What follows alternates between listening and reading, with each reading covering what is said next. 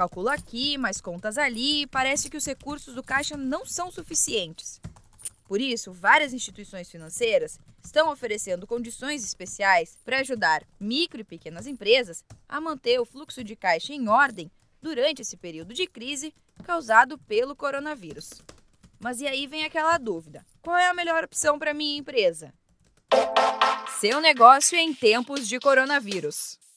Oi, pessoal, eu sou a Gisele Tamamar, da equipe de comunicação do Sebrae São Paulo. A gente está aqui conversando sobre crédito com a consultora do Sebrae, Cibele Pestilo, e a diretora executiva do Banco do Povo, Jandaraci Araújo. Cibele, o que, que a pessoa tem que considerar antes de pegar o crédito?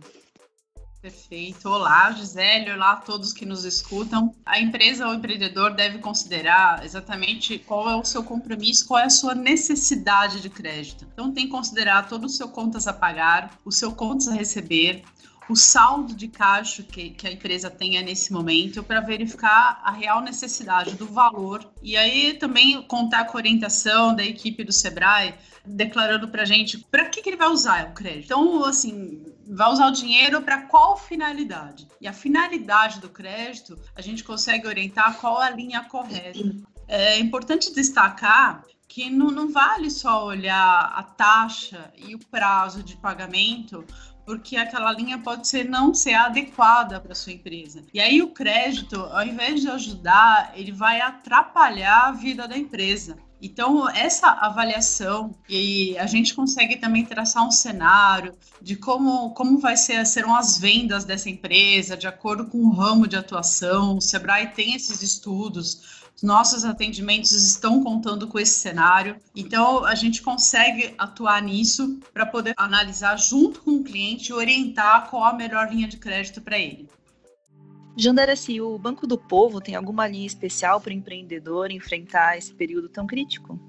Olá a todos que estão nos escutando. É, sim, nós criamos uma linha especial para esse momento que vai de 200 até 20 mil reais. Ela atende tanto os empreendedores informais como os empreendedores formais e tem um prazo de pagamento de até 36 vezes, com a taxa de juros de 0,35% ao mês. Ele vai ter também uma carência de até três meses para solicitar esse crédito. E, em geral, né, o que, os bancos analisam para conceder o crédito ou não? Né? Quem está com o nome sujo acaba conseguindo dinheiro ou não?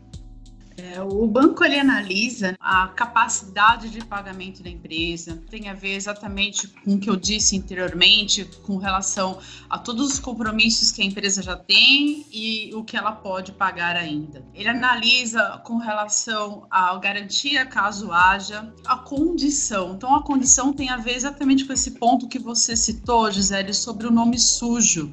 O nome sujo é, é restritivo de crédito para a instituição financeira.